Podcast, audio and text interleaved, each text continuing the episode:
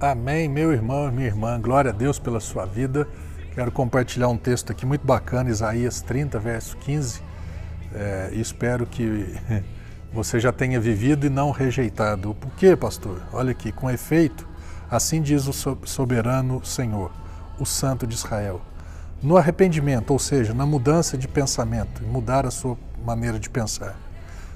E na conversão, então você muda a sua maneira de pensar e muda a sua atitude, você converge para algum outro lugar, né? converte para um outro lugar.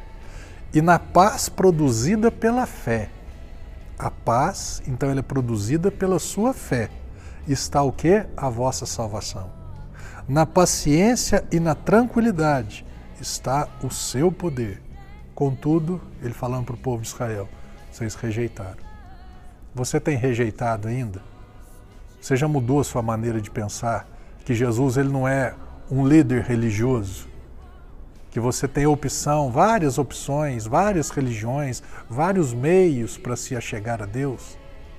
Ou você se, né, se arrependeu e converteu? O que é arrependimento? Não, Jesus é o caminho, a verdade e a vida, e ninguém vai, ninguém vem a Deus se não for por Ele. Arrependimento. Conversão, eu quero, eu vou andar segundo isso daí.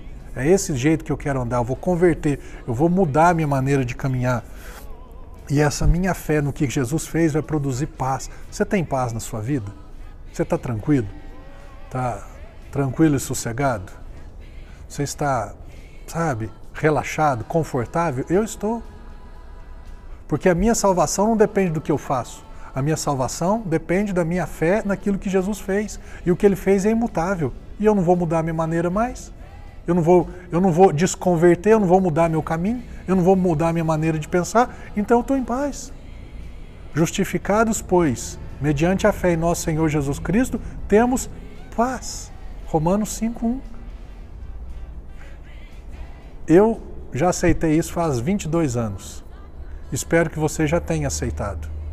Que você não seja dessa turma aqui, a turma dos que rejeitam, da, a turma que fala não para aquilo que Cristo fez e tenta encontrar paz, tenta encontrar alguma outra saída, solução, a não ser na morte e na ressurreição de Jesus.